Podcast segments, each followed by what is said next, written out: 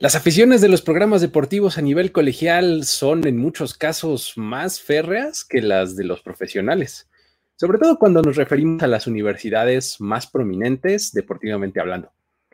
Esto ha convertido a los deportes colegiales de Estados Unidos en una industria multimillonaria.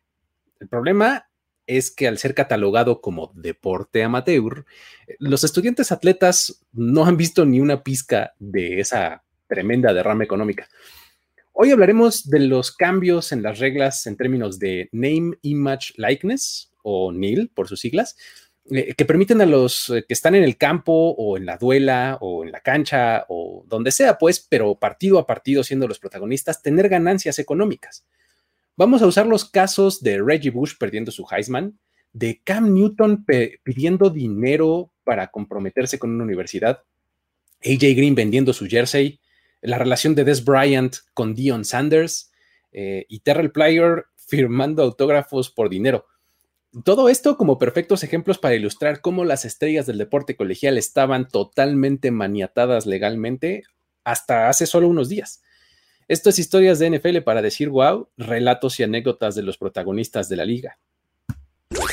La NFL es un universo de narrativa, testimonio, ocurrencia y memorias que nunca, nunca dejan de sorprender. Y todas las reunimos aquí. Historias de NFL para decir wow, wow, wow, wow, wow, wow, wow. Con Luis Obregón y Miguel Ángeles es. Bienvenidos amigos, buenas noches si nos están viendo en vivo o buenas la hora que sea, si están consumiéndolo esto a la hora que mejor les parece. Eh, mi nombre es Luis Obregón y les doy la bienvenida a este espacio, como siempre, acompañado por Miguel Ángeles. ¿Cómo estás, amigo? Bien, estimado, bien. La verdad, aquí bastante contento. Aparte porque creo que es la primera vez como en dos meses que tenemos algo de qué platicar como muy de, este momento. Coyuntural, exacto, sí. la idea original de este programa, tal vez ustedes sean muy jóvenes, amigos, pero cuando inventamos esto hace como un año, este, pensamos que así iba a ser el programa, ¿no? Que, siempre iba a haber una historia en la NFL, este, digamos que fuera del campo, que nos iba a dar un pretexto para platicar de otras cosas, ¿no? Poco, poco recordábamos que el off-season tiene momentos en que se muere la información y no hay nada de qué platicar. Pero la verdad es que gracias a, al NCAA y a sus cambios de reglas, pues como que salió algo ahí como de, tema de, de conversación más, más, más actual Así que, pues no sé, como basta, como hace como un poquito como de chisme, les vamos a contar como historias así medio de cosas que dicen que fulanito hizo. Entonces, pues, sacarles un chocolatito para que aquí como que alegren la plática y van a ver, va a estar bueno. Sí, es, justamente ese tipo de historias las que vamos a contar hoy, este, un poco de eh, dimes y diretes, ¿no? Un poco de se supone que se dice que fulano de tal declaró que eh, y el otro se defendió eh, diciendo, ¿no? un poco de esa este, naturaleza son estas, estas historias, pero, pues, insisto, como lo dije en el intro, son perfectos ejemplos como de la era que ya murió, ¿no? Sí, por supuesto. Ok, pues bueno, vamos, ¿por qué no comenzamos a platicar pues, de, lo que sucedió y de lo que, eh, de los cambios que hubo en esta, eh, pues en esta regla, ¿no? De el name, image, likeness, como le dicen, ¿no? O sea, pues en español es nombre, imagen y pues similares, ¿no? Por así decirlo, como que agregados parecidos, ¿no? Y anexas. y anexas, ándale, algo así, ¿no? Este, um, eh, el asunto es que, pues bueno, todo, eh, todo empezó pues, desde hace mucho tiempo, durante muchas décadas, los atletas universitarios eran considerados ante la ley como atletas amateur, ¿no? Eh, pues eso quiere decir que no pueden recibir una compensación monetaria por practicar un deporte. Es decir, eran considerados y eran nombrados y, pues así se concebía, pues como, el, como deporte amateur, ¿no? Ahora, si pensamos que amateur, pues, pues si, te vas como a la etimología, ¿no? Este proviene de, algo que significa el que ama algo o el que cultiva una disciplina o algo así, ¿no? Entonces, como que pues, se supone que jugaban por eso, por amor, ¿no? Algo así, ¿no? Entonces, la teoría indicaba, pues, que la compensación que recibías, además de ese orgullo de portar la camiseta, este, pues era eh, que los atletas recibían una educación académica, ¿no? O sea, básicamente tú juegas y me representas, yo te doy educación, ¿no? Esa era la postura de las universidades, ¿no? Eh, pues obviamente, eh, como que las universidades y pues el hecho de poner eh, y representar a tu alma mater como jugador, ¿no? Este era de por sí ya como glorioso en sí mismo, ¿no? Y pues bueno, era, se supone que era lo que debería de ser suficiente para un atleta. Pero bueno, pues incluso por si fuera poco, existían las becas deportivas y, demás, por medio de las cuales pues, los jugadores no pagan la colegiatura en caso de que sea universidad particular o que reciban apoyos en las universidades públicas, etcétera, ¿no? Esto se presentó durante mucho tiempo eh, y, pues bueno, eh, provocaba que existieran figuras que hoy día, pues no sé qué, o sea, seguramente van a cambiar, ¿no? O sea, estaban los famosos boosters, por ejemplo, ¿no? tipos gente, pues, que de alguna manera estaba relacionada con el programa deportivo de una universidad, que hacía donativos de dinero, hacía donativos de recursos, etcétera, o que eh, traía como inversión de marcas para la universidad y cosas así, eran como los boosters, ¿no? Muchos, muchos egresados, ¿no? De, la, misma universidad que estaban en, puestos o que están en puestos como eh, importantes o en situaciones este, privilegiadas de, económicamente, pues bueno, se encargan de eso, ¿no? El problema es que muchas veces estos donativos, ¿no? Llegaban directamente a los jugadores y eso es lo que estaba prohibido por la NCAA. Bueno, era una de las muchas cosas que estaban con este, prohibidas, ¿no? Este, pues bueno, eh, eso hacía que a veces se metieran en problemas y demás. Ahorita vamos a platicar de, de algunos de esos casos, ¿no? Resulta que el cambio se presentó de manera oficial y efectiva el 1 de julio de este año 2021, ¿no? Y se, se determinó tras un proceso además larguísimo, estaba leyendo que tomó casi 10 años, o sea, había una campaña de casi 10 años de un montón de gente que estaba pujando por esto. Eh, resultó que la NCAA eh, ya no puede prohibir a los atletas cobrar por su name y match likeness, ¿no? O sea, esto que ya mencionamos, ¿no? Eh, um, eso, digamos que en, en, cristiano, pues, este, es el derecho individual de publicitarse, ¿no? Como tal, ¿no? Eh, y esto fue a raíz de una decisión legal, así, de la corte y de, este, de leyes, de legislaciones locales en, en, 12 diferentes estados de Estados Unidos. Eh, dos estados aprobaron leyes en este mismo sentido, ¿no? Entonces, lo que hizo la NCAA dijo, bueno, pues es que, ¿cómo voy a hacerle para regular a unos sí y a otros no? Entonces dijo, bueno, ya no voy a prohibirle a nadie, ¿no? Este, vamos a tener que apegarnos a la, legislación local en donde haya, pero si no hay legislación local en el estado donde tú estás, pues es como que a criterio de la universidad, ¿no? Pues entonces obviamente seguramente se dará, ¿no? Eh, um, entonces, en pocas palabras, esto es la habilidad para que un atleta pueda recibir compensación por el uso de su nombre, de su imagen y todo lo similar para beneficio personal directamente, ¿no? Es decir, una empresa le puede pagar a un estudiante atleta por utilizar su imagen asociándola con una marca o un producto. Eh, un booster le puede pagar a un atleta siempre y cuando el pago no sea directamente relacionado con el desempeño atlético, ¿no? O que esto influye en el proceso de reclutamiento. Estas son dos claves importantísimas. O sea, no puede estar un booster diciéndote, si anotas X número de touchdowns, este te doy X. No, no puede estar relacionado al desempeño. Y la otra cosa es que no le puedes decir, a un chavo de prepa, de high school, decirle, mira, si vienes a jugar conmigo, entonces te doy esto, ¿no? Porque eso influiría en que elija tu universidad sobre otras, ¿no? Entonces, pues bueno, eso es algo que el, el name, image, likeness, además, es algo que cualquier persona en Estados Unidos puede hacer. Pero cuando un atleta, exactamente menos los atletas colegiales, porque cuando ellos firmaban una beca o, se comprometían con una universidad, renunciaban a estos derechos. O sea, está tremendo, pero bueno. Eh, a final de cuentas, los atletas ahora pueden contratar incluso servicios profesionales para que los apoyen en estas actividades, ¿no? O sea, pueden tener un agente, pueden tener un abogado, pueden tener a sus especialistas de impuestos para que los asesoren en este tipo de cosas. Es algo que no podían tener antes estaba prohibido, ¿no? Ahora, la escuela directamente no le puede pagar a un atleta ni usar tampoco incentivos como parte del reclutamiento, que lo decíamos hace un momento, ¿no? Los atletas pueden recibir beneficios que los ayuden a completar su educación de mejor forma. Es un área gris así tremenda, ¿no? Porque, pues, imagínate, eso puede significar cualquier cosa, ¿no? O sea, desde recibir, este, eh, libros, cuadernos, reglas, lápices, ¿no? O sea, hasta lo más básico, ¿no? Me compró mi mochila, ¿no? Casi, casi. Hasta, imagínate que te ponen un taller, o sea, estoy, estoy estudiando diseño industrial, ah, pues te monto un taller así tremendo, punta, y bueno, no, pues yo estudio diseño, este, gráfico y te pongo seis monitores, no, yo estudio programación, entonces pues te pongo las mejores computadoras, cosas así, ¿no?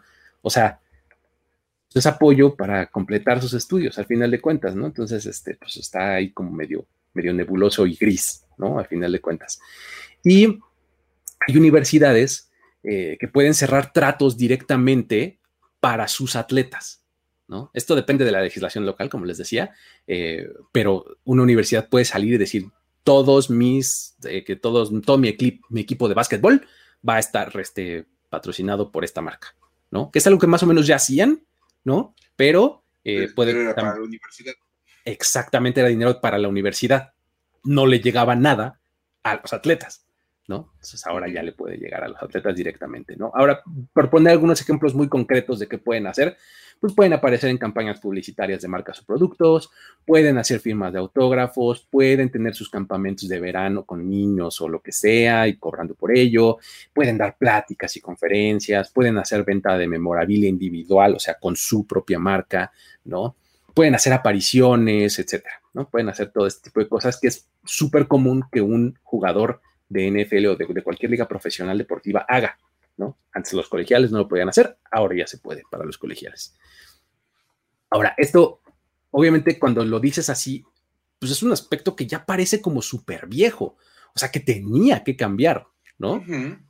Porque, pues, los, este, eh, los programas deportivos destacados de muchas disciplinas, especialmente las que son más lucrativas, o sea, le hace fútbol americano, básquetbol, lacrosse, este, cosas así que son muy populares en Estados Unidos, pues representaban ingresos multimillonarios, bueno, siguen representando ingresos multimillonarios, pero todo era para las instituciones, ¿no? Entonces, pues ahí estaba eh, medio, eh, pues como problemático el asunto, porque pues, los, atletas decían, oye, pues yo, ¿a qué hora, no? pues me tengo que esperar a que llegue al profesionalismo y si no llego, pues nunca habré podido hacer nada, ¿no? El problema es que ese dinero, pues obviamente eh, se quedaba ahí en las arcas de la, universidad y nunca llegaba a ellos, ¿no? De, manera directa. Ahora, pues ya las primeras firmas ya no se hicieron esperar, ya hay un montón de atletas que están firmando con marcas nacionales y locales y, este, pues bueno, eh, ya los empezamos a ver ahí por todos lados, ¿no? Muchos detractores indican que este movimiento puede eliminar como el amor por la camiseta, si así lo quieres ver, ¿no? que implica el deporte colegial, pues casi casi que convirtiéndolo en un negocio, prostituyéndolo. Pero pues la verdad es que ya era, ya era un negocio. Era un, es un negocio enorme. no, entonces pues la verdad es que ya no, solamente lo que va a abrir esto es para que los chavos puedan ganar, ¿no? No nada más las universidades. a mí me parece una cosa que estaba por demás necesaria y era urgente que se hiciera, porque a fin de cuentas lo estamos diciendo, todo ese dinero iba para las universidades y la universidad con eso pues, pagaba todos sus proyectos y sus programas y todo, bajo el argumento de le estamos pagando la colegiatura al chavo, por ponerlo de alguna manera. Exacto. Pero bueno, había ahora que se sacó lo del NIL, sacaban como proyecciones de cuánto hubieran ganado algunos jugadores colegiales de antes. Dicen, tan fácil. ¿Cuánto hubiera generado Trevor Lawrence en ganancias? Nada más por su imagen. Básicamente, dicen que era como dos o tres millones de dólares los que podía haber generado él en el último año por pura publicidad. Con eso se paga la universidad y se pagan muchas cosas más. Exacto, no te creas que nomás le alcanza para la colegiatura de Clemson, o sea, seguro le alcanza para dos, tres chuches más, ¿no? yo creo que sí pagaba su año de escuela y pagaba, bueno, todos los costos de titulación, todo, todas las cosas que, el idioma y esas cosas, ¿no? Que les piden. Las copias en el servicio social, todo, todo, eso. Yo creo que sí le alcanzaba. Eso sí, para las copias de los libros. A, mí me parece que a fin de cuentas el, fútbol americano colegial era un negociazo que solamente manejaban las universidades. Sí, y, un poco para contestarle acá a, Steve lo que dice, ¿qué hacían con todo el dinero que se recibía en las universidades? Pues se reinvertía, dicen ellos, en, las instalaciones mismas de la universidad, ¿no? O sea, muchas universidades en Estados Unidos son, eh, como le dicen ellos, private non-profit, ¿no? O sea, son instituciones privadas, o sea, que cobran, pero que no ganan dinero. Es decir, todo el dinero que entra se reinvierte en la misma universidad. Es un modelo este, bastante común, ¿no? Entonces, entra dinero y aquí mejoramos los salones, las, este, los gimnasios, las instalaciones, todo, ¿no? Requiere muchísimo dinero, no me queda ninguna duda, ¿no? También hay que decirlo, programas como Texas, como Michigan, Miami, lo que gana el equipo de fútbol americano alcanza para pagar las becas de los equipos no tan populares como natación, atletismo, fútbol, soccer. Ese es un gran punto porque hay programas deportivos en ciertas escuelas que producen muchísimo dinero y otros que no producen nada. Al contrario, cuestan. Exacto, cuestan, ¿no? Entonces, este, pues ahí se va compensando, ¿no? Ese es, un gran punto, gran, gran punto. Pero bueno. Por supuesto. Eh, pues bueno, ahí está el asunto de pues, lo que pasó. Ahora, este, estos casos que les vamos a contar ahorita pues ilustran perfectamente cómo era el mundo antes de, esta, de este cambio eh, del, 1 de julio. Y me parece que el, como que el insignia, el que tiene uno que aventar por delante y el que todo el mundo está aventando por delante, es el de Reggie Bush, ¿no? Es este caso eh, del Heisman que desapareció, ¿no? Es que básicamente cuando sale el anuncio de los Nils se permiten y los jugadores pueden beneficiarse con su imagen, Reggie Bush puso vaya, vaya, Exactamente, así de. Mm. Mm. así de. Mm". El clásico emoji de ojitos, ¿no? sí, sí, sí, por oh". supuesto. Y no como el niño del Oxxo, no, no, no. Fue como un de vaya, qué cosas. Exactamente. El asunto es bien fácil. Te voy a contar, les voy a contar toda la historia de cómo anduvo lo de Reggie Bush, porque es, es una insignia, como bien dices. Él juega en USC de 2003 a 2005. Por cierto, el coach era Pete Carroll, que ahora conocemos por los Seahawks. Desde que llegó fue un auténtico espectáculo en la universidad. Era buenísimo el tipo. Ese, en ese año, en su primer año en, la universidad, se vuelve el primer jugador de, USC en ser líder en regresos de kickoff desde el 74. O sea, de verdad era, un show. Porque aparte lo ocupaban regresando patadas era como una de sus primeros De hecho, como freshman, junta 1.331 yardas totales, es decir, acarreos, recepciones, regresos, todo, lo cual es un récord de freshman en USC. En 2004, su segundo año, es finalista para el Heisman y queda en quinto lugar. Pues es ok, pues ahí anda, ¿no? Pues muy bien, muy bien, ¿no? muy buen punto. Uno podría pensar, ya en ese momento seguramente había marcas que les hubiera encantado estarlo patrocinando. Por supuesto, claro. Y más, porque pues, terminó ese año con 2.330 yardas totales. Es un mundo de yardas. Madre mía, sí. 908 por tierra, 509 por recepción, 537 por regreso de kickoff y 376 por regreso de despeje. Además tuvo un pase de touchdown de 52 yardas que él lanzó. Exacto. Era la amenaza quíntuple. Podía, hacer todo en el campo, Reggie Bush. En 2005, por segunda vez es All American y vuelve a ser nominado el Heisman. Y ahora sí, no había manera de negárselo porque ganó 2.890 yardas totales. Era un mundo. 1.740 por, por acarreo con 16 touchdowns. Le agregó 478 por recepción con dos anotaciones más. Regresó 493 yardas en kickoff. Bueno, de verdad, andaba por todos lados. Y venía promediaba nada más 222 yardas por partido. Iba y regresaba. Él solito. Y su mejor juego fue uno contra Fresno State, en que junta 513 yardas. Dime, 513 yardas él solo, imagínate. Él solo. Porque corrió 294, 68 por recepción y 151 en regresos de patada. Y me venía para todos lados. De verdad. Obviamente, pues, eso es una cosa que le valió para ser, pues, una, una gran figura. Ya tenía un Heisman. Él se va al NFL acabando ese año, dijo, pues ya para qué me sigo acá. Y bueno, él es seleccionado en el 2006 y se pensaba que podía ser la primera selección global. Es más, los Texans lo tenían contemplado como una posibilidad, aunque al final terminan eligiendo al famosísimo Mario Williams. sí, sí, de Super Mario. Y Reggie Bush se va en el segundo global a los Saints. Ahí estaba ya en Nueva Orleans. Y era tanto el fenómeno mediático que era Reggie Bush que ese año se vuelve el jugador, el segundo lugar en patrocinios en la NFL, solamente detrás de Peyton Manning. O sea, la cara de la franquicia y luego él, ¿no? Sí. o sea, de verdad. Ajá. Solamente Peyton Manning tenía más patrocinadores que Reggie Bush en el primer año de Reggie Bush. En la NFL. Imagínate. Curiosamente, ese mismo año empiezan a salir algunos reportes de que Reggie Bush y su familia recibían algunos eh, regalos inadecuados de parte de algunas personas, obviamente por reglas de NCAA, pues estaban así como prohibidísimos. Y se arrancó una investigación.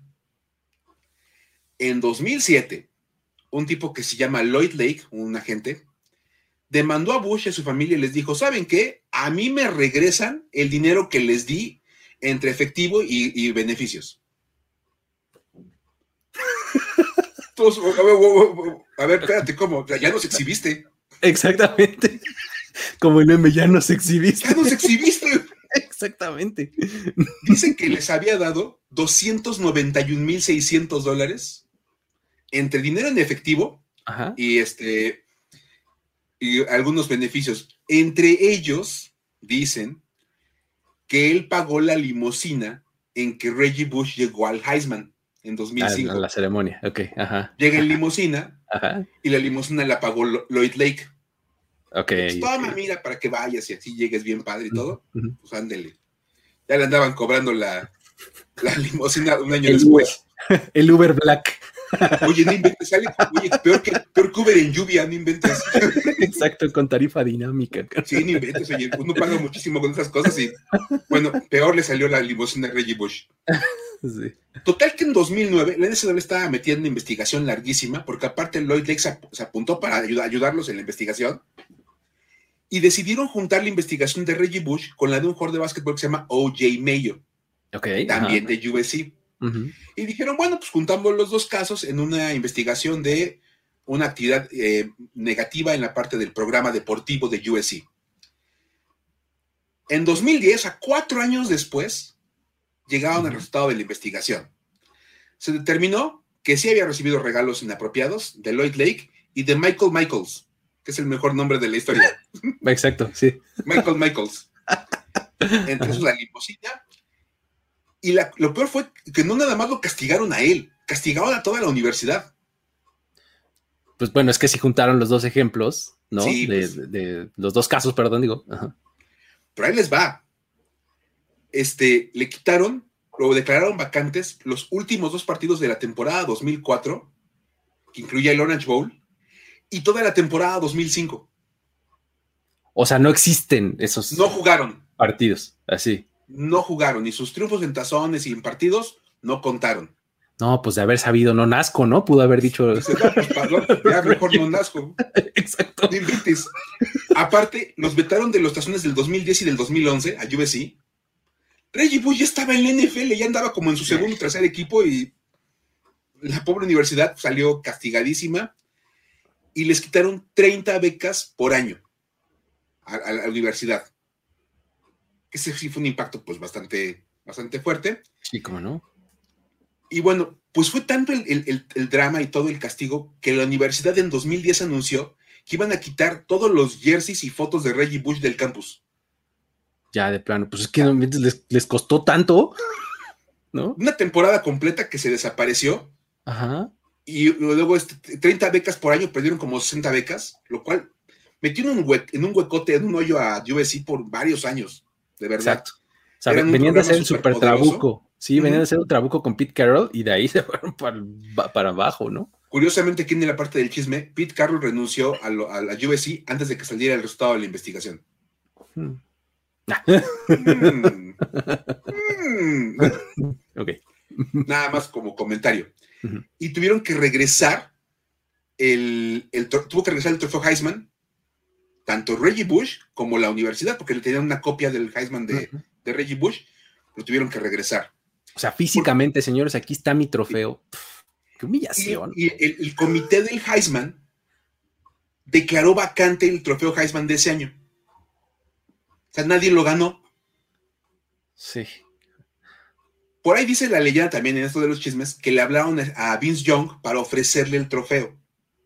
Ah, claro, pues el, como de, el, el, el lugar, como, como, de si quieres, pues te lo damos, pero este, pues parece que ahí nada más quedó como en esa parte. Y de hecho, Reggie Bush permaneció fuera de la universidad y, quedó completamente desligado de USC hasta el año pasado. O sea, 10 años la universidad no reconocía que Reggie Bush había jugado en, en, USC. Reggie Bush, ¿quién es ese? ¿De quién Reggie Bush? No, aquí nunca ha habido un Reggie Bush. Exactamente. No. ¿Quién? No, jamás.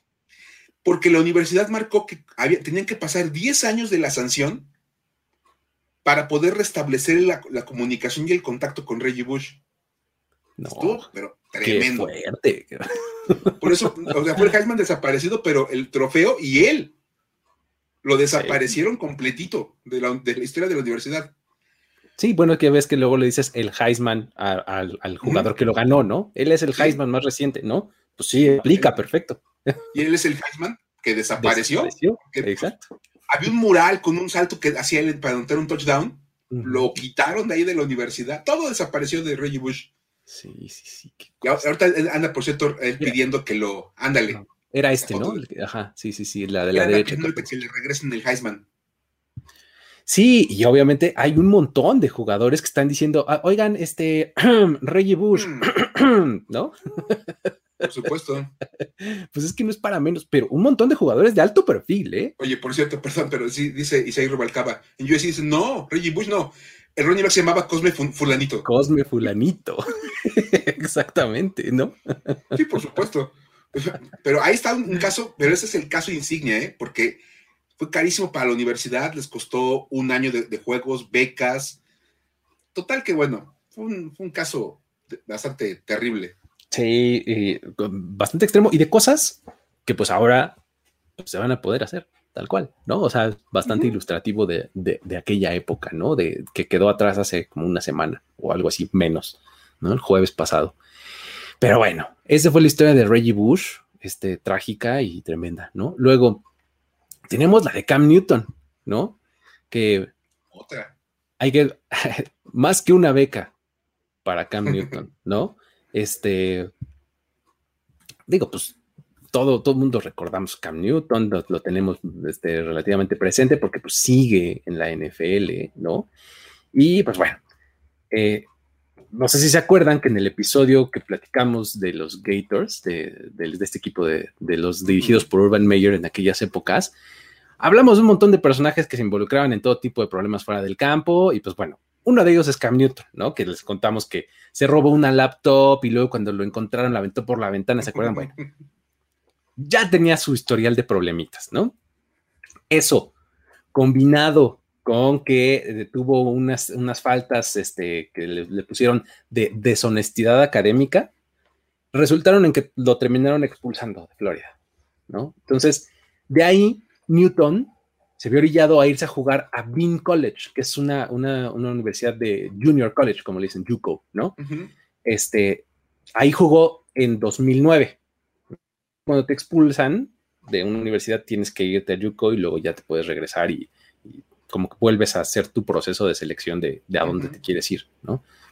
2009 jugó en JUCO y luego, eh, para su regreso a División 1, en la temporada 2010, había cuatro universidades que estaban como entre sus finalistas, ¿no? Para, para irse a, una de ellas, ¿no? Eran Oklahoma, Kansas State, Mississippi State y Auburn.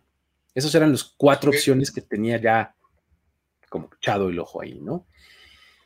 Finalmente se decide irse pues, por Auburn, que es la última que mencioné, y eh, ese mismo año, en 2010, llevó a los Tigers a su primer campeonato en muchísimo tiempo. Desde 1957 no ganaban un campeonato y con Cam Newton lo hicieron.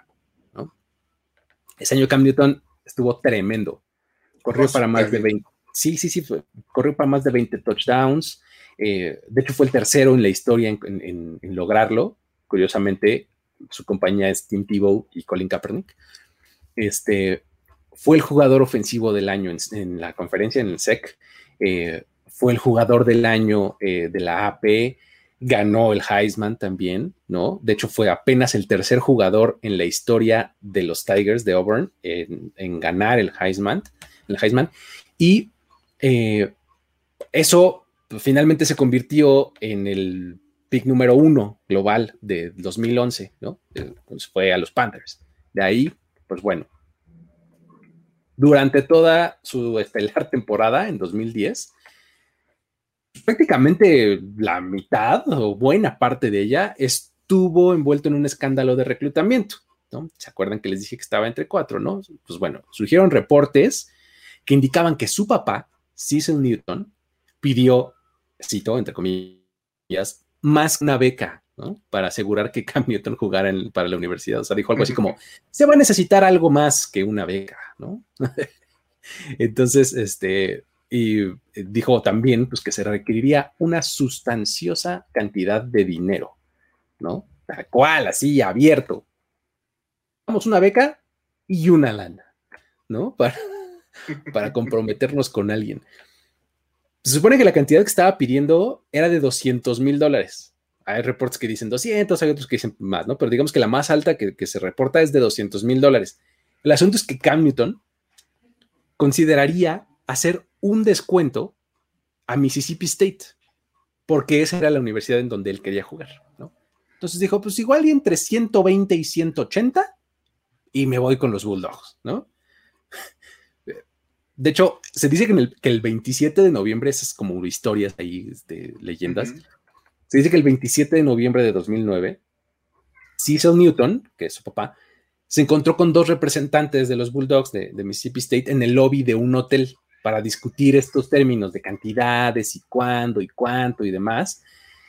Y pues ya se fueron de ahí y los representantes de, la universidad llegan con el coach eh, Dan Mullen, que era el, head coach de, Mississippi State en ese entonces, y él al escucharlo, pues obviamente se lo niega, les manda por un tubo y dicen, nah, nada. Y entonces es cuando Cam Newton se acaba yendo a Auburn, ¿no? Entonces, como que más o menos como que cuadran ahí los tiempos, ¿no? La NCAA realiza la investigación. De todo esto y después de un largo proceso, el 30 de noviembre del 2010, determinó que Newton iba a ser suspendido debido a que Cecil, o sea, su papá, y un tipo llamado Kenny Rogers, que es un exjugador de Mississippi State, habían actuado como sus agentes para que, para que consiguiera una beca, ¿no?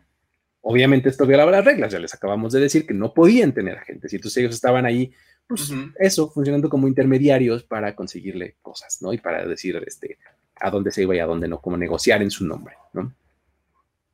De inmediato, obviamente, Auburn dijo, wow, wow, wow, wow, a ver, espérense, ¿cómo que me van a suspender a Cam Newton, no? Este, manda su apelación y su caso y demás, y entonces eh, Auburn lo que dice es un par de argumentos. No existe evidencia definitiva de que Cam sepa lo que Cecil Newton y, y Kenny Rogers están haciendo, ¿no? Y además, estas dos personas y, eh, eh, nunca entraron en negociaciones conmigo como universidad. Ok. Ajá. Y además, Cam Newton nunca le pagó por sus servicios a, su papá o a Rogers, o sea, lo que sería como la, la prueba final, ¿no? Entonces, digamos que alegaron ignorancia, ¿no? Dice, no, pues Cam estaba jugando, ¿no? Ellos fueron los que fueron ahí a conseguir cosas, pero Cam no sabía nada. Y como obviamente, pues no había eh, este, la prueba contundente, el smoking gun, como le dicen, ¿no? La, este, pistola que le sale un mito de que acaba de ser disparada, ¿no? Pues obviamente no lo pudieron comprobar, ¿no? Entonces, al día siguiente de la suspensión, dijeron, no, saben que no, sí. Sí, este, ya lo suspendimos un día, pero este, tiene razón Auburn, regresa a, ser elegible, ¿no? Casualmente, esto se da el miércoles previo al partido de campeonato de la SEC. mm", otra vez, ¿no? Así de, mm". ¿no? Michael Slive, que es el comisionado de esta conferencia, salió a confirmar, ¿no? Que no había evidencia definitiva de que Cam supiera lo que estaba pasando y todo esto. Y pues bueno, obviamente dijo, pues es que no existe ningún acuerdo verbal que hayamos registrado o mucho menos hay ningún acuerdo por escrito, ¿no? En el que le solicite Cam Newton a estas personas que sean sus agentes, ¿no? Entonces, pues no hay pruebas, no podemos este, decir que sea culpable, ¿no? Entonces, pues obviamente no, ¿no? Pero bueno, qué puede uno decir? Resulta que en ese juego, en el campeonato del SEC, los Tigers vencen 56-17 a South Carolina y se impone el récord de más puntos anotados y el mayor margen de victoria en un juego de campeonato de conferencia en SEC. Todo esto con la ayuda de seis touchdowns que le valieron el MVP del encuentro a Cam Newton. Entonces, pues mucho se habla de que, mucho se habla de que, pues obviamente NCAA quería a su jugador en, ese, en esa instancia, ¿no? Claro. A fin de cuentas es un negocio. Y para, y para la, liga era lo más importante tener a los mejores jugadores en el campo porque pues eso vende tiempo de aire de televisión y más rating. Es que, es que esta es la parte donde dices, aquí es, es, evidente que había un caso interesante donde podías haber alegado romper ese amateurismo como tal, porque estaba básicamente cobrando por, por reclutamiento. Por jugar, exacto. Ajá, ajá. va. Pero cuando llega la hora de suspender, es como de, no, espérate, vamos a perder el dinero nosotros. Exacto, ya no lo estamos castigando, nos estamos autocastigando. No, ¿por qué? Pues es castigo para mí, entonces no, un día de suspensión y que ya, ya, se arrepintió mucho. Ahí está, mira, sí, claro. Ese día que lo suspendimos, no, hombre, no saben, lloró horrores se arrepintió y ya con eso, ya. No, ya. Este, purgó sus culpas, listo. ¿Qué te puedo decir de esos casos? Es donde de verdad ahí, por eso agradece uno que se vaya avanzando en esos temas, de verdad. Sí, y digo, eh, insisto, creo que este caso es ilustrativo de algo que aún con el NIL nuevo no se puede hacer. O sea, no puedes cobrar por, por, prestar tus servicios a, un, este, a una universidad, porque pues eso es ser profesional, tal cual, ¿no? Reggie Bush hubiera pasado como nada, todo legal en el NIL. Exactamente. Cam Newton, ilegal.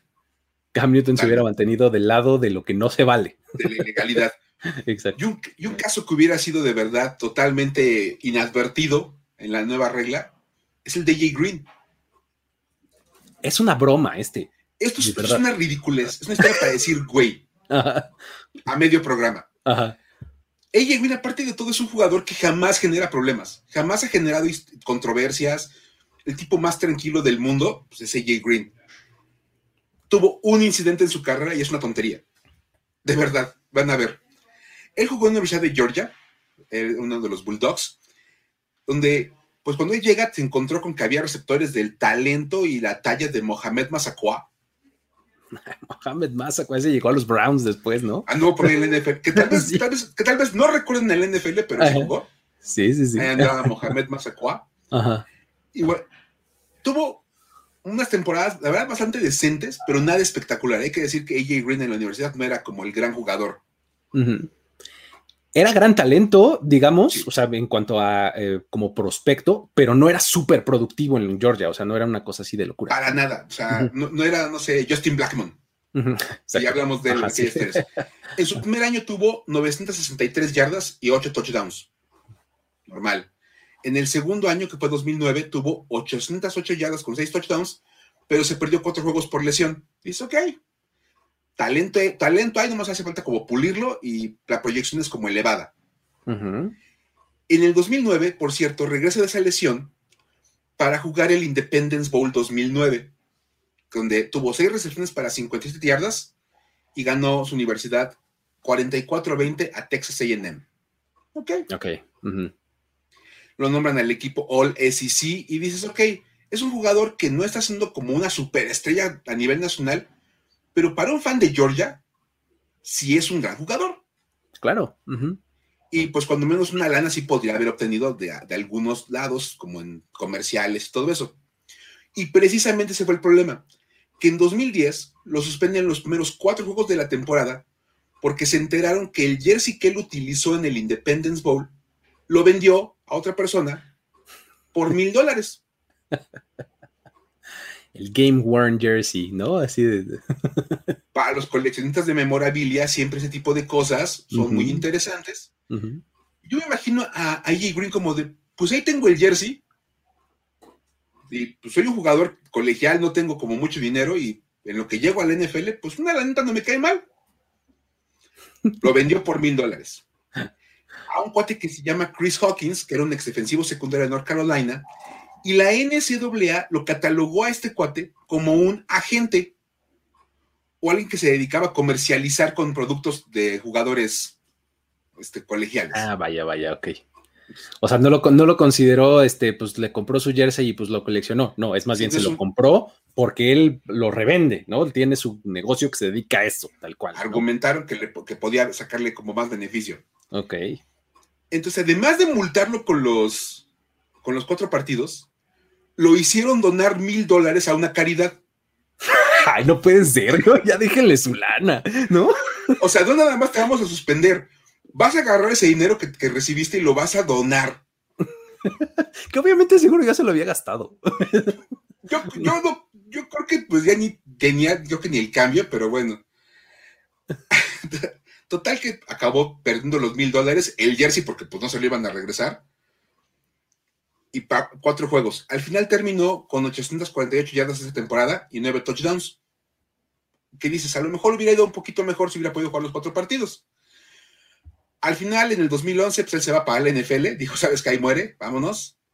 Y terminó eh, en, el, en el draft, siendo elegido en la cuarta posición global por los Bengals.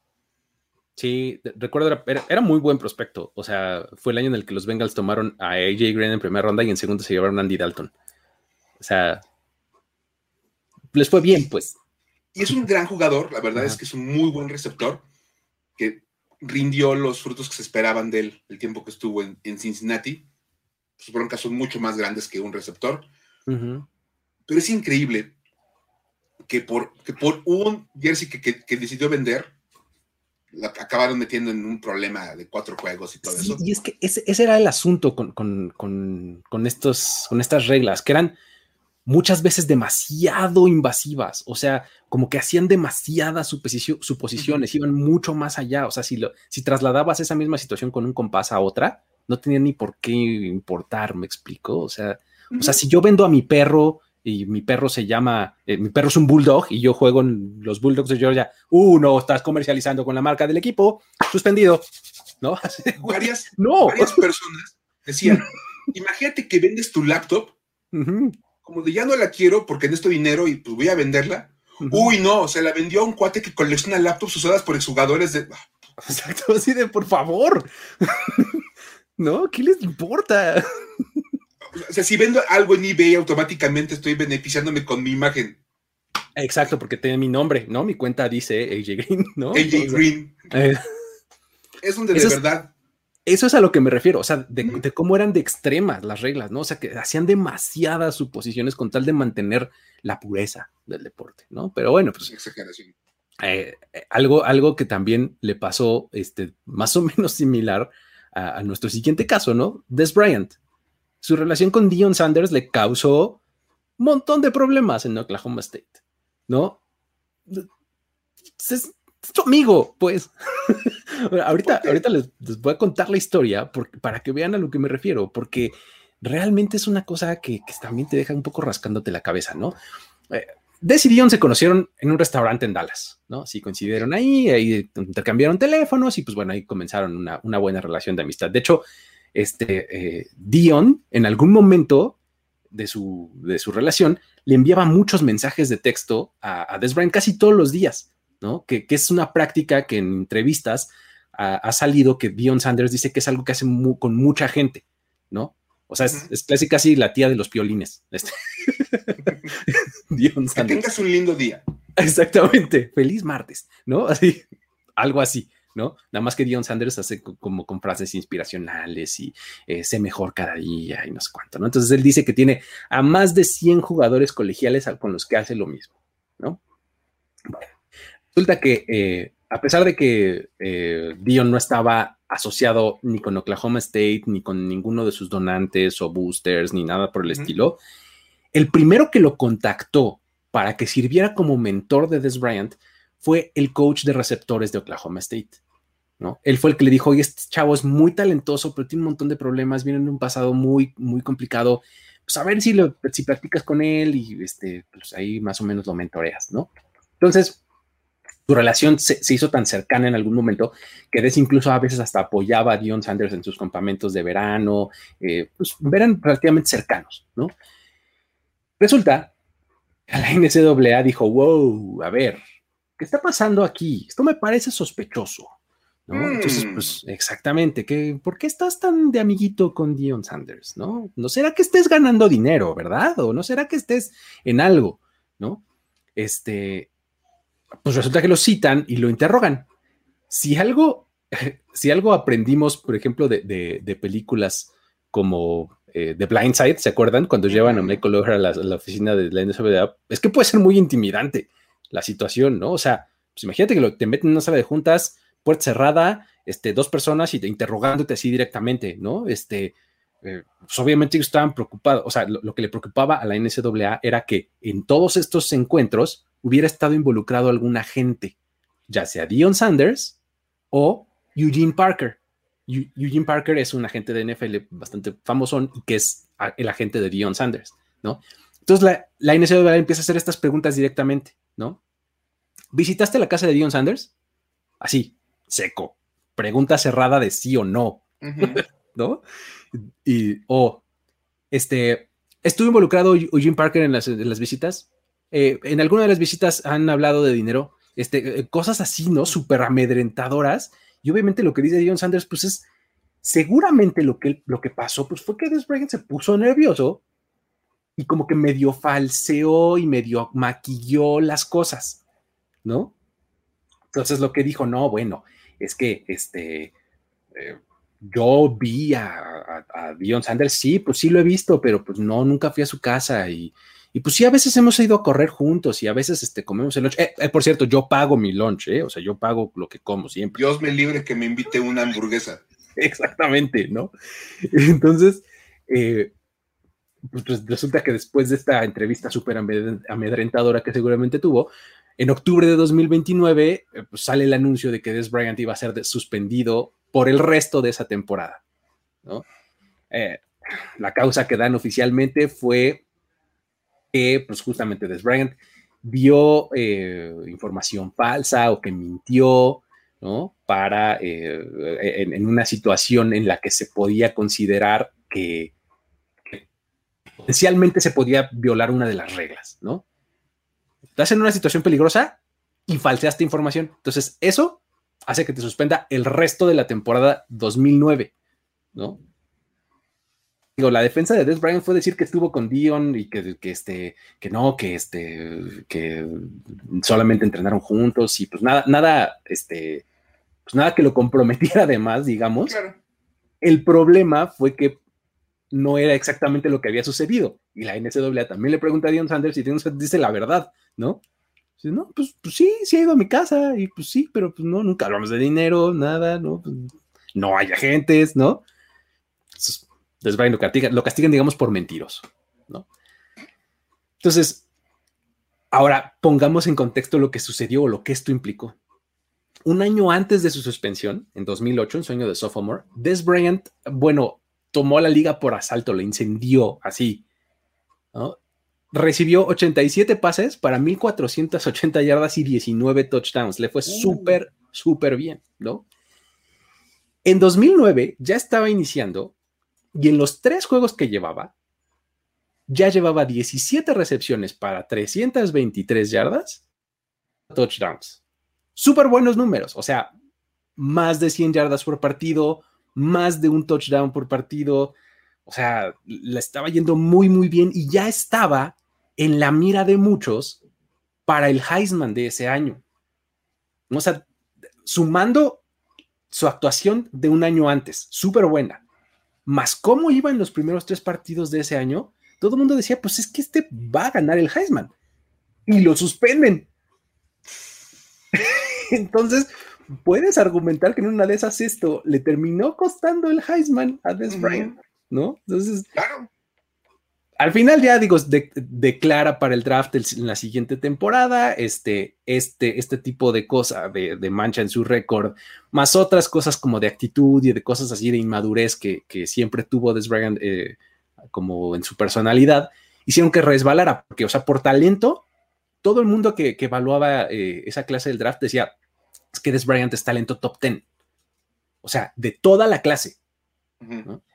Y pues hace que resbale un poco, incluso ese año los Broncos toman antes a Demarius Thomas, o sea, él es el segundo receptor seleccionado, eh, y pues bueno, ya eh, los Cowboys lo terminan seleccionando ahí como por finales de los 20, ¿no? Pero pues bueno, creo que la consecuencia y, el, pudiera haber sido con Des Bryant, este, si esto no hubiera llegado a niveles como medio ridículos como llegó, probablemente habría tenido una historia diferente, o sea, habría ganado el Heisman, se hubiera ido mucho antes en el draft, eh, sea una historia distinta, ¿no? Muy seguramente. Y hablando de jugadores que su vida pudo haber sido completamente distinta, si esta regla del Nilo hubiera entrado en efecto antes, pues ¿qué tal Terrell Pryor? Eh, otro, exactamente. Este, este sí es un ejemplo así como de text de lo que antes nos podía y ahora sí se puede, ¿no? Y cómo antes te terminaban la carrera colegial. Por algo así. Por, por cosas que de verdad no eran ni siquiera tan, tan, grande, tan graves. Terrell Pryor era coreback de Ohio State de 2008 a 2010. Hay que decir que a él le fue muy bien con Ohio State, era un muy buen coreback. Era de esas amenazas duales, corredor que pasaba y toda la onda. En su primer año 8-1, eh, acaban jugando bastante bien, ganan el, Big Ten. En 2009 eh, llegó a ser el jugador más rápido de todo el equipo. era el jugador más veloz de todo el roster. Corría las 40 en 4.33. Volaba. Sí. Terrell Pryor. Vuelven a ganar el título del Big Ten, ganan el Rose Bowl, que pues para un equipo del Big Ten ganar el Rose Bowl es como lo mejor que te puede pasar, y él es el MVP del partido. él es el mejor jugador de la victoria de 26-17 sobre Oregon. Total que en el 2010 arrancan la temporada ganándole 73-20 a Eastern Michigan. ¿What? 73. Madre mía. O sea, anotaron 10 touchdowns y un gol de campo, ¿no? Porque esa vez como que la ofensiva no estaba muy fina. Exacto. Medio trastabillaron ahí. Como que se tropezaron un poquito. Él anotó seis veces. Porque aparte tuvo un, tuvo un touchdown por tierra y un touchdown por recepción. Temas, Lanzó cuatro pases, tuvo uno carrero, uno por recepción. Era un show.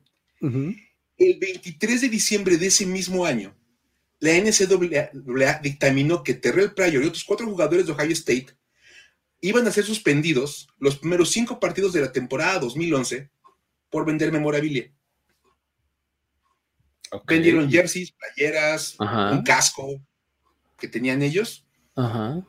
Y la NCAA dijo, uy, no, no, no, no, no, ¿cómo vas a andar vendiendo cosas tuyas? O sea, ¿qué no supiste el caso de AJ Green? Exacto, que vendió su jersey. Ese criminal conocido como AJ Green. Exactamente. Que vendió un jersey por mil dólares. Ajá, ajá, Total que lo suspendieron. Lo más interesante es que, bueno, se, reportó que todos esos artículos que ellos habían vendido, porque aparte los autografiaban, o sea, un casco autografiado por Terrell Pryor, el MVP del Rose Bowl pasado. Oye, claro. ¿Quién no va a querer eso? Eso fue en una actividad que se organizó un booster de la Universidad de Ohio State y que básicamente, pues, como que alegaban que este cuatro organizó el evento, los chavos firmaban, él les pagaba por las, por las cosas que vendían y ya. En pocas palabras, no les, no les pagaban por jugar en el Rose Bowl, les pagaban por vender cosas que habían ocupado en el Rose Bowl. Exactamente. Que es como una cuestión interesante. El abogado de, de Terry dijo, no, no es cierto, no nos, no, nos este, organizó un booster, simplemente vendieron sus cosas y ya.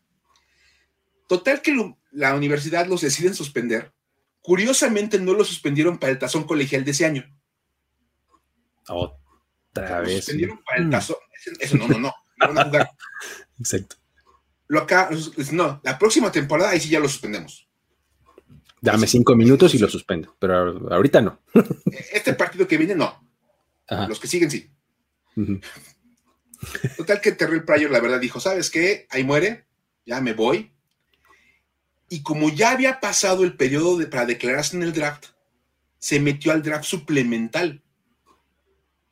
Tuvo que entrar como por la puerta de atrás al NFL. Exacto. Ajá, ajá. Que a fin de cuentas, otra vez, si él se hubiera quedado un año más en Ohio State, seguramente hubiera entrado al draft y hubiera sido un prospecto de primera ronda. Sí, sí, sí. O, por lo menos un prospecto de, draft de rondas altas y demás, ¿no? Por supuesto. sin, duda. Lo acaban seleccionando los Raiders, que dieron una tercera ronda por él. Ya ven que es como un poquito como empeñar las cosas. Lo tomamos ahorita como si fuera tercera ronda, porque el próximo renuncia a esa selección, porque ya tomé este cuate. Lo ocuparon un poquito. Y lo más divertido de todo es que Terrell Pryor oficialmente es la última selección que hace Al Davis. Eso es. Terminando la era de la velocidad en, Oakland. Exacto, sí, sí, sí. El jugador más rápido de Ohio State, vámonos. Corre 4.33, seleccionenlo. No importa qué haga. Anduvo en, los Raiders un par de años. También hay que decirlo otra vez. Era un jugador que llegaba en draft suplemental, que tenía que demostrar muchísimo para ganarse un lugar. No iba a haber la paciencia que si hubiera sido una selección de, draft normal. Entonces, pues nada más duró un par de años, pasó a Cleveland en 2013, en 2014 hizo la conversión a, receptor de tiempo completo, tuvo un año de mil yardas esa temporada, después pasó por los Redskins, por los Jets, por los Bills, un, par de años, y simplemente se esfumó. Sí, sí. Digo, ya como dice aquí Omar, ¿no? Desde ahí sabía el Pryor que lo suyo era ser vendedor de memorabilia, porque en la NFL nomás no. Hashtag emprendedor. Y es un argumento bastante válido para muchos jugadores. Dicen, a lo mejor yo no la voy a hacer en la NFL. Exacto. Mi tiempo para, para sacar un poquito de dinero van a ser mis dos, tres años de colegial, en que a la gente que vio el Rose Bowl les vendo un jersey, les vendo un casco, una foto, me llevo unos dólares y pues pongo mi negocio o, pago, pago lo que le debo a la universidad o no sé. Exacto, es que ese es un gran punto, porque al final es, lo que les decía hace rato, o sea, pues estás jugando en colegial y estás esperando convertirte en profesional. El embudo es súper agresivo, o sea, se, queda muy, poquitita gente. Entonces, muy poquita gente es la que va a poder capitalizar esas habilidades. Mientras están ahí, pues buena suerte, porque no te va a tocar nada. Por supuesto, es más, Dwayne Haskins. El tipo hubiera ganado una muy buena cantidad de dinero jugando en Ohio State. Exacto y al final de cuentas puede ser el flame out que fue en la NFL y se retira con la ganancia que tuvo en Ohio State y luego puede regresar hasta vender más cosas a su universidad porque son estrellas locales. Exacto, exacto. Ese es, eso es, es un, argumento que, que, mucho se usa justo para las universidades que no son así de Power Five, ¿no? O sea, un tipo que, que, pues no sé, en una universidad de División 2 o algo así, pues es una estrella local, o sea, es un ídolo de la gente de por ahí. ¿Y tú crees que el que tiene su concesionaria de coches local de venta no lo va a querer él, a él para abrir su nueva sucursal? Claro que lo va a querer. Por supuesto, poner su foto y él así posando de. Exacto. Ajá. Y, le dan a lo mejor dos mil dólares por hacer el comercial y el chavo dice, oye, ya gané dinero por, por esto. Por supuesto, y la aparición la cobra en 1500 y listo. Y va y firma autógrafos, toma Exacto, fotos con todo y toma fotos pero con la gente. Ya. En su ciudad nadie más lo va a pelar. Exacto, ¿no? Ahí está el caso. Y, son ejemplos maravillosos estos de, cómo de verdad la NCAA se había equivocado garrafalmente. Es más, ahora que vinieron todas estas últimas decisiones, me acuerdo que un, legislador de los Estados Unidos dijo, si uno pusiera este esquema laboral en cualquier otra industria, sería totalmente ilegal. Pues sí. Pues sí, un poco. De verdad, de verdad. está, eh, está impresionante porque además, digo, los casos que contamos, eh, salvo Terror Player, por lo que ya mencionaste, son jugadores de súper alto perfil, ¿no? O sea, que fueron selecciones muy tempranas o talento tremendamente importante, ¿no? O sea, Terrell Player es ese caso, ¿no? O sea, de si hubiera estado un año más, probablemente se hubiera ido igual de alto que los demás. O sea, a Des Bryant de Cuesta no estar en el top 10 en esta misma situación. O sea, sí altera mucho la historia, no es coincidencia que, jugadores de tan alto perfil estén involucrados en esto. Pues hoy están diciendo, oye, tengo un potencial tremendo como marca individual, como marca personal, pues algo debería yo de estar haciendo, ¿no? y que a fin de cuentas, incluso yo alegaba en un video que hice para mi canal eh, hace unos días, muchos jugadores van a pensar dos veces en irse al NFL. Ándale, también, claro. Oye, me queda un año más que puedo capitalizarlo totalmente en la universidad sacar una lanita, un millón de dólares más. Es... Y acabando la universidad, me titulo, me meto al NFL y a ver qué pasa. Es un gran punto, porque eh, eh, no lo había pensado de esa manera, pero tienes razón, porque el, el, asunto es muchos jugadores desde el año de junior deciden brincar a la NFL por esta razón. Porque quieren dinero. Exactamente, porque ahorita es cuando soy bueno y ahorita es cuando me van a valorar mejor y ya puedo empezar a cobrar desde ahorita. ¿no? Pues si ya puedes cobrar desde la universidad, mejor me quédate ahí, ¿no? Se meten a la maquinaria del NFL, que es una maquinaria súper agresiva y bestial, tratando de ganar un poquito de dinero porque muchos de ellos llegan de condiciones muy, muy malas, familiares, económicas, sociales, las que tú quieras. Cuando a lo mejor decían, ¿cuánto hubiera generado Reggie Bush en dinero en USC? Sí, no, pues imagínate. Hubiera generado millones de dólares por su marca personal, se queda un año más en la universidad, se queda, es más, Mark Sánchez. Sí, Mark Sánchez también era súper conocido y súper estrella en USC. Tanto reclamó Pete Carroll de por qué se va un año antes. Le falta un año de, maduración. ¿Quién sabe qué hubiera sido de Mark Sánchez se queda un año más a aprender en USC? Sí, sí, sí, exacto. Hay, hay muchas, muchas historias así. Eh, me gustó este comentario que hizo René hace rato, porque, porque películas. Eh, ¿se acuerdan de este programa, de, esta, perdón, esta película de Program, ¿no? Justamente cuando Alvin Mack, el linebacker superestrella, le da 50 dólares un booster, tal cual, es el ejemplo perfecto, ¿no? Así de 50 dólares. Y sería una suspensión para el jugador. Claro, claro. Y, justamente lo que decía Alvin Mack en, en esa escena es, hey, 50 dólares comparado con lo que se mete esta universidad, no es nada, tranquilo, ¿no? Totalmente por eso, de verdad, yo estoy muy a favor de que los NIL sean ahora de los jugadores. Sí, totalmente. No estamos de problemas. Pues sí. Y para cerrar, pues tenemos que cerrar como cada semana con una historia para decir, güey, y esta sí es de las que son verdaderamente monumentales. Spoiler, Urban Meyer no tiene nada que ver. Ah. ah. Aparte, yo creo que, es más, a Urban Meyer lo multaron por, porque manejaron mal el training camp, el, mini campamento de ah, los sí. Ah, exacto, sí. Esa pudo haber sido. No, no supo manejar los tiempos y al parecer ahí cometió como un castigo, pero palidece ante lo que pasó en Washington. Ya hemos hablado en un par de ocasiones de, de, la manera en cómo el Washington Football Team ha tenido que lidiar con acusaciones de cultura tóxica y acoso sexual en las instalaciones como de las oficinas, la parte corporativa del Washington Football Team.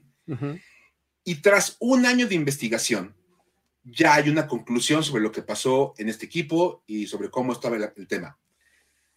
Beth Wilkinson, que es la abogada que contrató a la NFL para investigar las condiciones laborales de, del Washington Football Team, dictaminó que sí había una cultura tóxica en la organización o sea, que había un historial de cultura tóxica.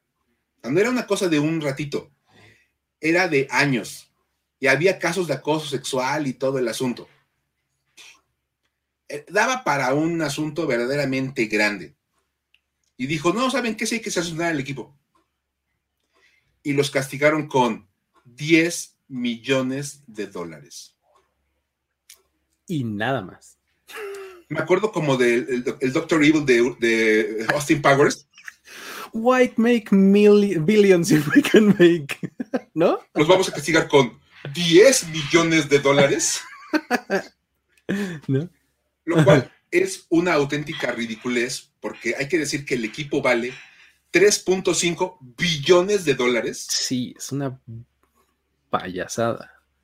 Y nada más hay que decir que Daniel Snyder que es el dueño del 100% del equipo, porque acaba de comprar lo que le faltaba de... a los dueños minoritarios, ¿no? él, él tiene un valor neto personal de 2.6 billones de dólares. Sí. El valor neto es cuánto dinero tengo y cuánto dinero debo. Exacto. O sea, él tiene 2.600 millones de dólares más de lo que debe. en saldo a favor. A favor. Ajá. Total que quitarle a Daniel, Daniel, Snyder 10 millones de dólares es como le saco la cartera, a ver, deja de ver si los traigo ahorita para una vez dejártelo ya liquidado. Exacto, sí. Creo que traigo algo de cambio ahí en el coche, permíteme ahorita regreso, ¿no? Sí, por supuesto. Aparte, él sacó un, un, comunicado donde dijo, ay, es que de verdad no sabía, porque yo casi no voy a la oficina.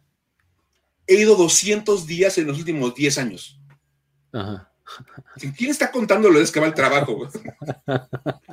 Pero, ok, está bien. Lo más interesante es que no hubo, no hubo suspensiones, nadie fue suspendido, no hubo pérdida de selección de draft, no hubo absolutamente nada. Paga los 10 millones libre de culpa. Años y años de cultura tóxica y de acoso sexual a todas las empleadas de la organización se pagan con 10 millones de dólares. Sí. Casi, casi les aplicó así de, ¿no? De este, a ver, ¿traes cambio de mi billete de 20 millones? casi, casi. Casi, casi. Y lo más interesante y lo que hace que de verdad resulte un güey impresionante es que el reporte de Beth Wilkinson a Roger Goodell fue de manera verbal. Todo lo que encontró, toda la información que recibió, el resultado de entrevistar a más de 100 personas. Tienes 15 minutos, te cuento. ¿no? a ver, te cuento rápido, nada más. ¿Cómo, Y no, no inventes, ay, qué terrible. Pues, no, pues qué feo. No, ¿sabes qué? Ya tengo la multa perfecta. 10 millones de dólares. No, yo creo que sí se ganaron una ascensión. ¿Qué te parece unos, unos 10 millones de dólares? Yo creo que sí se los merecen, ¿no? Pues por lo que me estás contando. Exacto. Y nada más como referencia.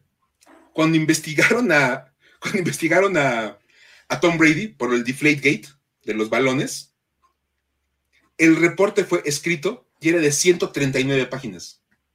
Sí, y tenía referencias físicas de este, las leyes de los gases nobles y no, ¿no? Sí. Había estudios científicos, había valoraciones físicas, químicas, de todo. Me encanta que dice Isaí, qué memoria para acordarse en entrevistas. Exactamente, se las platicó, cabrón. Hoy se acordaba de todo. Exacto. Total que lo mejor de todo es que Daniel dijo, ¿sabes qué? Me voy a tomar un tiempo fuera del equipo para que esto no afecte más. Me voy a alejar un rato de la organización. No voy a es que viniera mucho, ¿eh? porque ya dije que vine 200 días. voy 20 días a la oficina por año. Bueno, ni esos voy a ir. Ajá. Me voy a quedar en mi casa. Y lo mejor es que dejó en, su lugar al, a la otra CEO de la empresa, porque son dos. Dejó a su esposa. A Tania. A Tania Snyder. Ajá. Porque obviamente el dejar a una mujer a cargo habla de empoderamiento femenino y de una cultura organizacional maravillosa, de inclusión. Sí, es que e, e, es, ese tipo de cosas son las que hacen que como que eh, te desencantes mucho, ¿no? De, las situaciones, de verdad, ¿no? O sea, ¿por qué le haces tanta paramaya a unas cosas y tan nada a otras? ¿No? Que son mucho más relevantes, ¿no? En el gran esquema de las cosas. O simplemente el tema de cómo Daniel Snyder, por ser un dueño de esos poderosos dentro del NFL, es de los relevantes, sí. De los más, más importantes, porque son los, los, Jerry Jones y los Robert Kraft y los Daniel Snyder de la NFL, y abajo están los dueños como, no sé, como Tony Khan y todos ellos que son así como más, de, pues, equipos chiquitos que pues no, nadie los pela. Y si de repente un jugador le pega a su novia, tampoco está bien, pero le hacen una investigación de 250 páginas y lo mandan al psicólogo y lo dejan fuera de la liga. Exacto. Y a Daniel Snyder, nada. Es más, a Jerry Richardson de los Panthers lo obligaron a vender al equipo. Es lo que te iba a decir, justamente me vino ese caso a la mente. O sea, cómo a Jerry Richardson lo hicieron, ve, ahora vendes tu equipo, porque estaba en este tier 2 de dueños, como mencionaste, ¿no? O sea, eh, y digo, eh, Snyder tenía un o sea, creó toda, bueno, igual no intencionalmente, pero propiciaba, mantenía toda una cultura que, perpetraba esto y que, las cosas seguían y seguían y seguían, ¿no? este, no era un caso así de, oye, pues es que una vez este, pasó esto, este incidente, ¿no? Como les pasa a algunos jugadores, ¿no? De pues una vez tuve un, un altercado con su este, mamá, o una vez este, los agarraron manejando borrachos. No, no, es una vez. Esto es una cultura, ¿no? Total, completa. Y, y el reporte así lo dice. Una cultura perpetuada de acosos y abusos y de discriminación. Y todo queda en un reporte verbal, como dicen, de 15 minutos, que, a lo que me acuerdo. Sí. Y es, es muy preocupante porque aparte, como, como bien dicen, nadie va a poder leer lo que se encontró. Porque en, en, cuanto ella se salió de la oficina y Goodell se va a su casa, se olvidó. Exacto. Ya, es un tema muerto. Y no hay referencias para ni, nadie más que lo quiera Eso. leer. No hay referencias, no creas memoria este, histórica, ¿no? Que es algo que las organizaciones requieren, porque si no, pues digo, la gente que no lo oyó, ya, y incluso la gente que lo oyó, cuando ya no esté ahí, eso se murió. Y es, y es más absurdo porque vives en, eh, ellos viven en, una, en, una, en, un sistema legal que se basa en los precedentes. Exactamente, todo, todo con, en los abogados gringos, todo es precedente, ¿no? Entonces, el caso Fulanita et al versus Daniel Snyder uh -huh. era tal cual un caso para tener referencias y precedentes en la NFL. Sí. Por alguna razón ahí se quedó. Uh -huh. Entonces, Ay, perdón que no hablamos de Urban Meyer, pero no, no, no, Daniel Snyder es, es, sí, está muy es fuerte. un güey enorme así. Está muy fuerte. Y, y, digo, o sea, él, porque pues él fue el que lo hizo, pero también la liga, ¿no? Una, la liga para, sí está para decir, güey, güey, por, por favor, cabrón, o sea, no, no, me hagas esto. Uh -huh. Totalmente. En serio, son las cosas que a veces te hacen pensar si de verdad te gusta la NFL. bueno, a mí, o sea, a mí me hacen pensar eso. O sea, ¿de verdad te gusta eso? Ay, me revuelvan las tripas, pero bueno. Ahí está la historia. Bueno, pues ahí está. Y hasta ahí llega el episodio del día de hoy. Muchas gracias, Mike, por haber estado por acá contando estas buenas historias. Gracias a todos ustedes que estuvieron acá en vivo, a los que lo escuchan eh, en formato podcast, a los que lo ven un poquito más tarde. Gracias a todos ustedes por habernos acompañado. Ya saben que pueden suscribirse aquí al canal, eh, pueden eh, hacerse miembros de, de, la comunidad acá en este de YouTube, en donde pueden tener acceso a ciertos beneficios. Por ejemplo, el día de mañana tenemos un episodio nuevo de la NFL de nuestros papás y este, pues todo, todo, el, toda una serie de beneficios que van a seguirse acumulando, ¿no? Eh, suscríbanse, compártanlo, comenten, déjenos aquí sus, sus, sus, candidatos de otros casos que ustedes tengan en mente, porque también hay un montón, ¿no? También hay un montón de, de posibles suspensiones. Y pues nada, Mike, ¿algo que agregar? No, pues gracias a todos por ver. Y pues sí, un saludo a toda la gente que está acá en el chat, siempre comentando y nos van dejando pequeños uh -huh. datitos. Nos da es complicado leerlos todos, pero ahí vamos como tratando de, de seguirles la conversación. Exacto. Pero, pues, se agradece siempre que estén como colaborando y participando. Y pues pásenla bien, nos vemos la próxima semana con más historias. Exactamente, ya estaremos aquí de vuelta. Eh, ya saben, poniéndonos creativos para estas semanas que nos quedan de off-season y eh, en la temporada regular viendo... Eh, pues anclándonos de, la, de, de, lo que esté sucediendo semana con semana, ¿no? Uh -huh. Así nos despedimos, nos vemos la próxima. Esto fue Historias de NFL para decir wow, nos vemos.